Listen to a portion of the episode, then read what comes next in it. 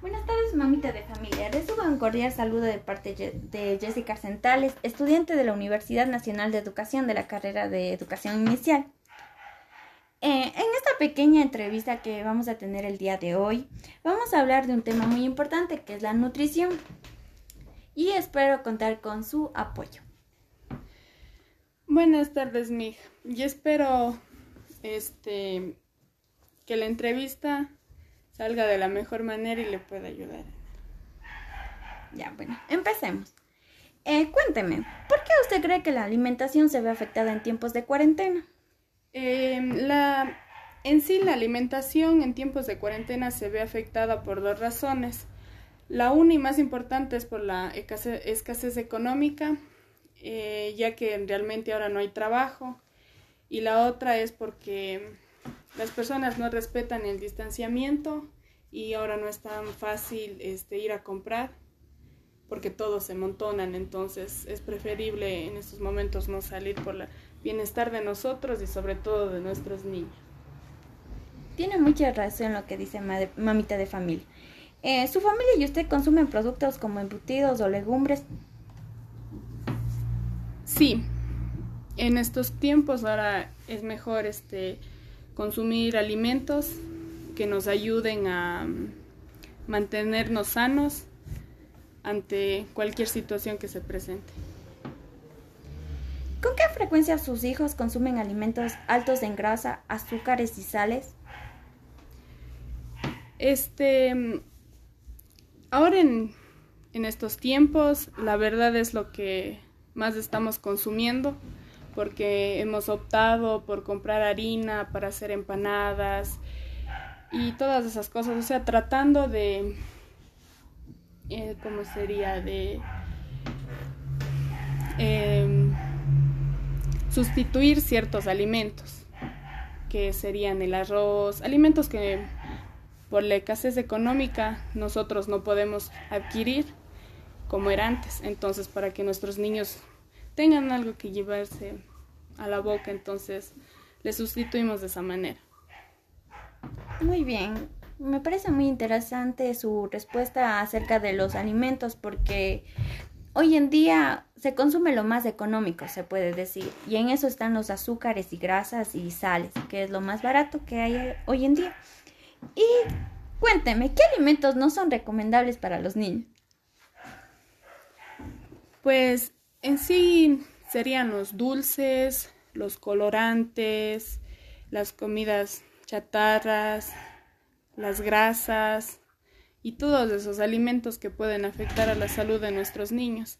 Al igual es, no, no, es recomendable tampoco darles este, helados y esas cosas, debido a que en los tiempos que estamos, lo más recomendable es mantenerles abrigados, comiéndose a cosas calientes para que no les dé la gripe. Me parece muy bien. ¿Cuáles son los beneficios de comer brócoli y zanahoria? Pues teniendo en cuenta pues que esos son verduras, pues es algo que les va a ayudar a tener su sus defensas altas y aparte que eso la zanahoria les ayuda para lo que es la memoria y también he escuchado que el brócoli les ayuda para alargar su vida para que vivan más y para los huesos. Muy bien saber de, de ciertas verduras que son muy importantes para una nutrición buena. Eh, ¿Usted cree que los suplementos son suficientes para sustituir una comida? Pues yo creo que ahí está esa pregunta, se podría decir, para pensarla y verla desde diferente perspectiva, porque en el caso de que un niño, por ejemplo, esté con anemia, va a necesitar de los suplementos para mm, satisfacer su cuerpo sería en hierro, para ayudarle que le suba, por ejemplo, el hierro y controle la anemia. Pero en el caso de que esté un niño sano, no es recomendable darles, porque como dice, nuestro cuerpo es tan perfecto y necesita no tener ni menos ni más de una cosa. Entonces, si un niño está sano, pues es mejor recomendable darle sería las vitaminas naturales para que no se vean afectados porque también mucho hierro les hace mal y sobre todo teniendo en cuenta que a los niños algunos se les empieza a podrir los dientes y incluso les extriñe el hierro. Entonces es recomendable siempre, creo yo, en casos de que realmente sea necesario. Le podría decir que sí, eh, es mejor lo natural que los suplementos que ya son con químicos y esas cosas que hacen daño al cuerpo de los niños. Y dígame, ¿qué tan malo o bueno es condimentar la comida de los niños? Pues, en el caso de lo que me han dicho mis, mm, mis familiares, sobre todo mi mamá, es que no es bueno darles muy condimentadas las comidas a los niños porque les hace mal, eh, les da indigestión, entonces pueden pasar con diarrea y todas esas cosas. Es mejor irles este, acoplando ciertos alimentos de poco en poco para que no tengan problemas intestinales. Exacto, la comida eh, no debe de estar muy condimentada y además eso ayuda a que empiecen con enfermedades y es mejor comer a lo sano. Y dígame, ¿por qué usted cree, eh, ¿por qué cree que usted se está dando últimamente el sobrepeso y el riesgo de desnutrición? Pues en tiempos de COVID, eh, yo creo en el caso de las familias que no se ven este, realmente afectadas económicamente es por lo que ahora comemos y como no podemos salir, a lo mejor irnos al parque o cosas así, entonces subimos de peso porque no sudamos y solo comemos. Pero en el caso de ciertas familias que realmente están pasando difícil estos tiempos, es en el caso de que no tienen dinero y realmente la realidad es que no tienen que dar de comer a sus hijos y tanto ellos. Entonces eso es lo que aumenta el riesgo de, de desnutrición y de sobrepeso. Son dos puntos que últimamente se está dando demasiados casos en diferentes familias, ya sea familias que tengan buenos recursos, que es como el sobrepeso, y las familias que no tienen los recursos necesarios, se está dando la desnutrición. ¿Por qué piensa usted que es importante realizar actividad física en los niños? Sobre todo es para que este se active su metabolismo, se acelere el metabolismo de ellos y sobre todo les va a ayudar este en un futuro a que no sufran de sobrepeso y todas esas cosas. Y dígame usted, ¿La actividad física previene enfermedades en los niños? Es sí.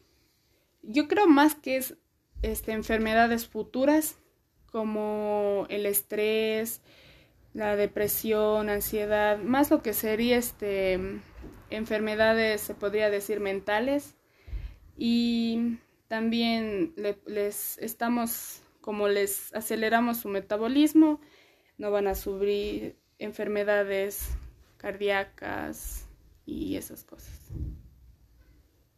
Y disculpe la pregunta. Eh, ¿Usted realiza actividad física con sus hijos y qué tiempo lo realiza? Un tiempo estimado más o menos.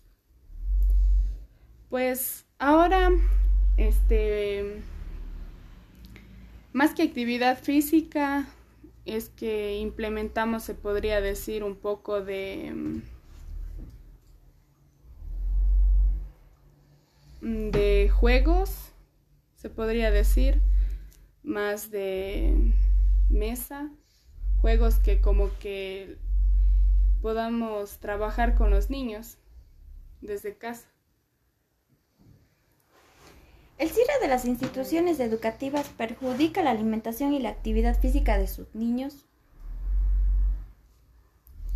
Sí, porque mm, los niños están acostumbrados, en el caso de la actividad física, a convivir con más niños y juegan, y aquí en cambio encerrados en la casa se aburre.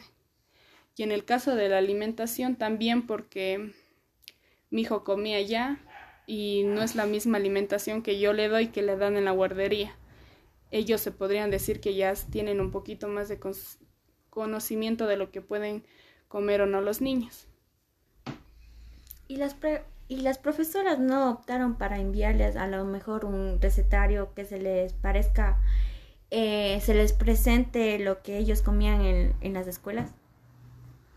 Pues la verdad no, y creo que a lo mejor es algo que mm, sí nos podían ayudar y bastante porque lo mismo que mm, yo le doy al niño, no le dan allá y ellos tienen un poquito más de conocimiento sobre lo que es necesario para el niño y a lo mejor cuando vuelvan a las escuelas van a, a tener a lo mejor un poco de desconcentración y todo porque como he escuchado que depende mucho la alimentación de los niños sobre su desarrollo. Y en el caso de las tareas, ¿de qué manera se vio afectado?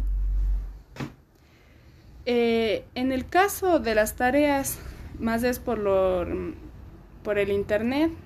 Como saben, estos tiempos del Internet está lento, hay días en los que no hay internet y todo eso. Y también, como los niños están activados, eh, están, perdón, están acostumbrados a una actividad en específico o sería aún acostumbrados a un proceso y no es el mismo. Entonces como que se corta también su desarrollo, se podría decir, porque estaban acostumbrados a un ritmo, a una rutina. Entonces, para su hijo no fue, no fue fácil acoplarse a la modalidad virtual. No, no es fácil porque en las actividades virtuales eh, les hacen que a lo mejor en un papel les hagamos pegar bolitas o cosas así y el niño no se concentra ya se va por otro lado y no es lo mismo que un niño esté haciendo solo una actividad a que esté rodeado con más niños y pueda desarrollarse y a lo mejor por verles o copiarles la Entonces, ¿usted prefiere la educación de sus hijos de manera presencial o virtual? Pues presencial porque mm, uno no es profesora y no sabe realmente cómo se podría decir tratar a los niños. O sea, uno es madre, pero no sabe cómo a lo mejor guiarlos para que aumenten, yo qué sé, su motricidad. Yo creo que más la clase virtual debe de ser para los padres, para poder educar a los niños, en el caso de que son pequeños, porque los niños no van a entender viéndoles a los profesores ni nada de eso. Muchas gracias, eh, mamita Yaneli, que usted hoy día eh, nos abre un poco más de su experiencia como madre eh, de niños de inicial y cómo ahora está siendo afectada por el COVID-19 y sobre todo en la nutrición y de qué se parte diferentes temas eh, importantes para poder tratar y buscar soluciones para llevar una vida sana en los niños. Muchas gracias.